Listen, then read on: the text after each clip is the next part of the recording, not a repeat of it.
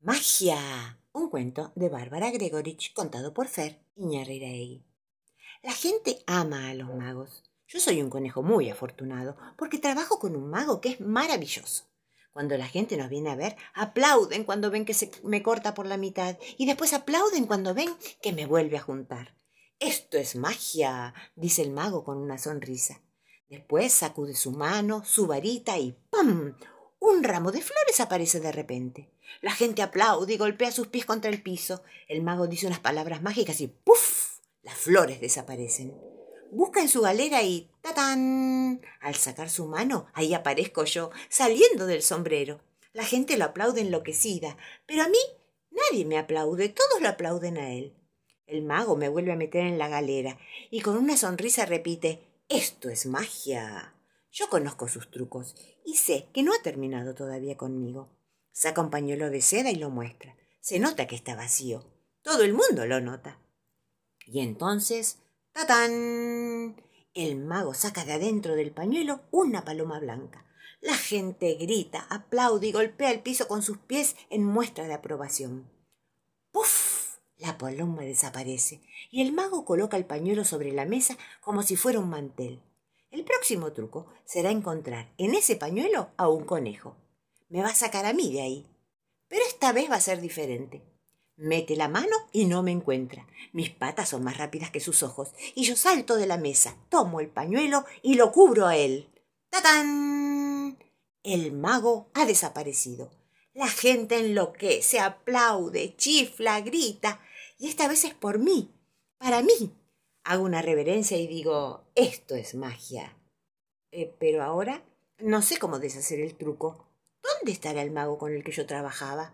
¿No lo vieron por ahí? Abajo del pañuelo no está. Oh, oh. Papá cocina los mejores espaguetis. Un cuento de Ana Grosnickel Hins, contado por Fer Iñarreiraegui. Cuando papi me va a buscar al jardín de niños, me lleva después al supermercado con él y me pregunta, Corny, ¿qué te parece que hagamos para la cena? Espaguetis, papi, espaguetis, le digo yo. Mi papá hace los mejores espaguetis. Él me deja llevar el changuito de las compras y yo le hago acordar que compre hamburguesas también. A mi papá le gusta jugar, entonces me sube a sus hombros y cuando vamos a pagar le pregunta a la cajera, ¿cuánto cuesta este chancho barato? Hoy está de oferta y viene gratis con las hamburguesas, dice la señorita. ¡Qué bueno! dice papá. Entonces lo llevo. Mi papá es tan gracioso. Ya en casa ayudo a papá a cocinar. Siempre encuentro las tapas que corresponden con las cacerolas que vamos a usar. También soy el encargado de lavar los vegetales. Cuando termino con eso, pongo la mesa. Uno, dos, tres lugares. Uno para papá, uno para mami y el tercero para mí. Cuando mamá llega a casa, ella dice, Hola, amores. Papá le da un beso y cuelga su abrigo. En la cocina, mamá dice, mmm, algo huele muy rico. Son espaguetis con salsa y ensalada, le digo. Yo ayudé a cocinarlos. Mamá nos da un gran abrazo y nosotros le damos una rica cena. Estos espaguetis están especialmente ricos, dice mamá.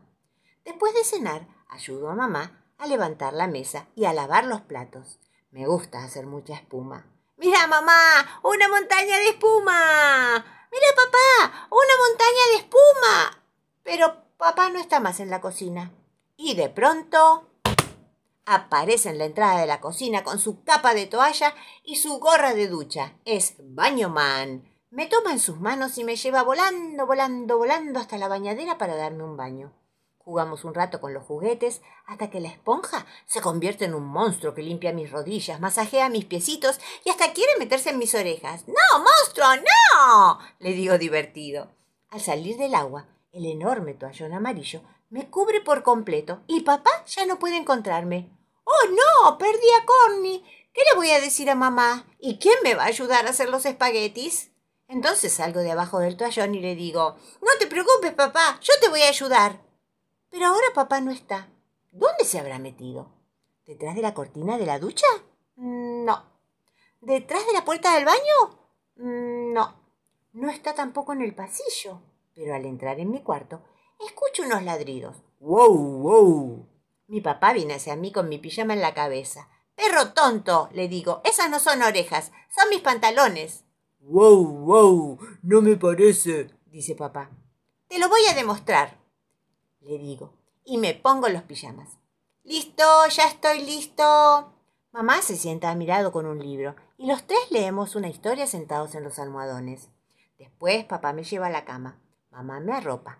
Les doy un besito a cada uno y así yo recibo dos besitos. Buenas noches, Corny. Buenas noches, papá. Buenas noches, mamá. Buenas noches todos. Un cocherito leré, me dijo anoche leré, que si quería leré, pasear en coche leré.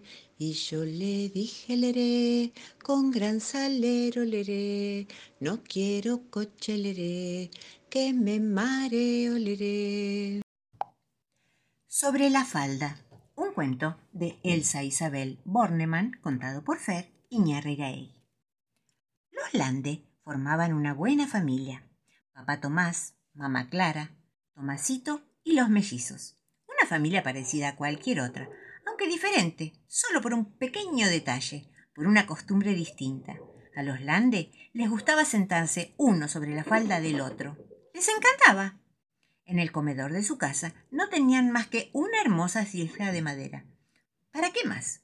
Papá Tomás la ocupaba para desayunar almorzar, merendar o cenar. Sobre su falda se sentaba mamá Clara. Sobre la falda de mamá se sentaba Tomasito. Sobre la falda de Tomasito se sentaban los mellizos. Primero Javier, después Mónica. Qué divertido era verlos pasándose los platos con la comida. De Mónica partían bien servidos hacia papá y los demás. Siempre en orden. De papá Tomás volvían vacíos hacia Mónica. No dejaban caer ni una miguita. En el jardín de su casa no había más que una mecedora de hierro forjado, bien reforzada, para soportar el peso de los cinco juntos. Y allí se balanceaban durante las noches de verano, mientras papá, mamá, Tomasito y Javier cantaban y Mónica tocaba la guitarra. Así pues, mientras estaban en su casa, no tenían ningún inconveniente en sentarse como se les antojara. Pero la familia Lande quería hacer lo mismo en todas partes. Una tarde fueron al cine. Papá Tomás compró cinco entradas, pero ocuparon solamente una butaca. Tal como de costumbre, se sentaron uno sobre la falda del otro, y las cuatro butacas restantes las utilizaron para colocar sus abrigos, sus sombreros y sus bufandas. Por supuesto, las personas que estaban ubicadas detrás de ellos comenzaron a protestar. ¡Ey! ¡Che! ¡No podemos ver la película! Por favor, que se sienten separados. ¡Socorro! Hay cinco locos en la sala. A los dos minutos, la linterna del acomodador alumbraba a la familia Lande, que sin hacer caso a los gritos de la gente, continuaba viendo la cinta tranquilamente. El acomodador, asombradísimo, nos invitó a ocupar las cinco butacas o a retirarse inmediatamente. No, no y no.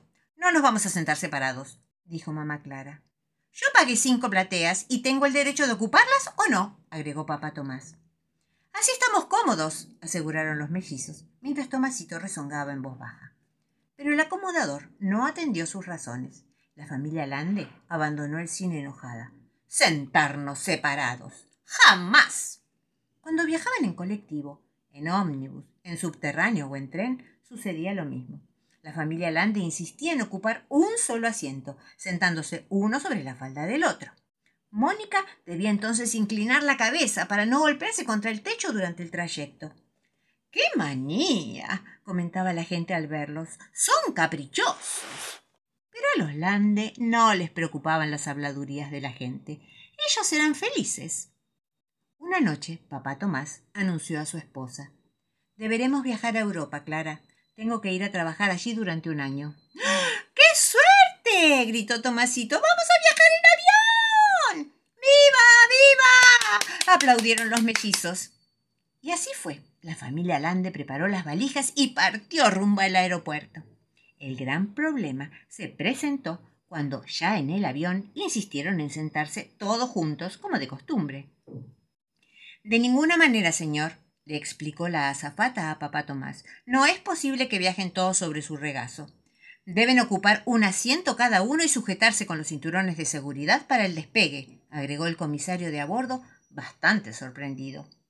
El vuelo se retrasó una hora, el tiempo justo para convencer a los Lande a que se separaran. Los demás pasajeros no sabían si reírse o indignarse, cuando finalmente Mónica bajó de la montaña de carne y hueso y seguida por Javier, Tomasito y mamá Clara. El avión despegó llevándolos por primera vez sentados cada uno en un asiento. Al principio no conversaron, no miraron las nubes, no aceptaron los bocaditos que les ofrecía la zafata. Tan grande era su mal humor. Los mellizos fueron los primeros en exclamar ¡Qué cómodos viajamos! Entonces Tomasito se animó y dijo Es cierto, papá, qué confortable es este asiento que ocupo. Y mamá Clara añadió bajito Hace años que no me sentía tan bien. Pero papá Tomás no los escuchaba ya. Reclinado en su sitio, dormía apaciblemente con las piernas bien estiradas. Así fue como los Lande se dieron cuenta de que era más cómodo, mucho más cómodo, sentarse cada uno en una silla y fueron abandonando poquito a poco el raro hábito de ocupar todos juntos la misma. Sin embargo, me han contado, en el secreto de su casa, siguen sentándose de vez en cuando uno sobre la falda del otro, pero muy de vez en cuando.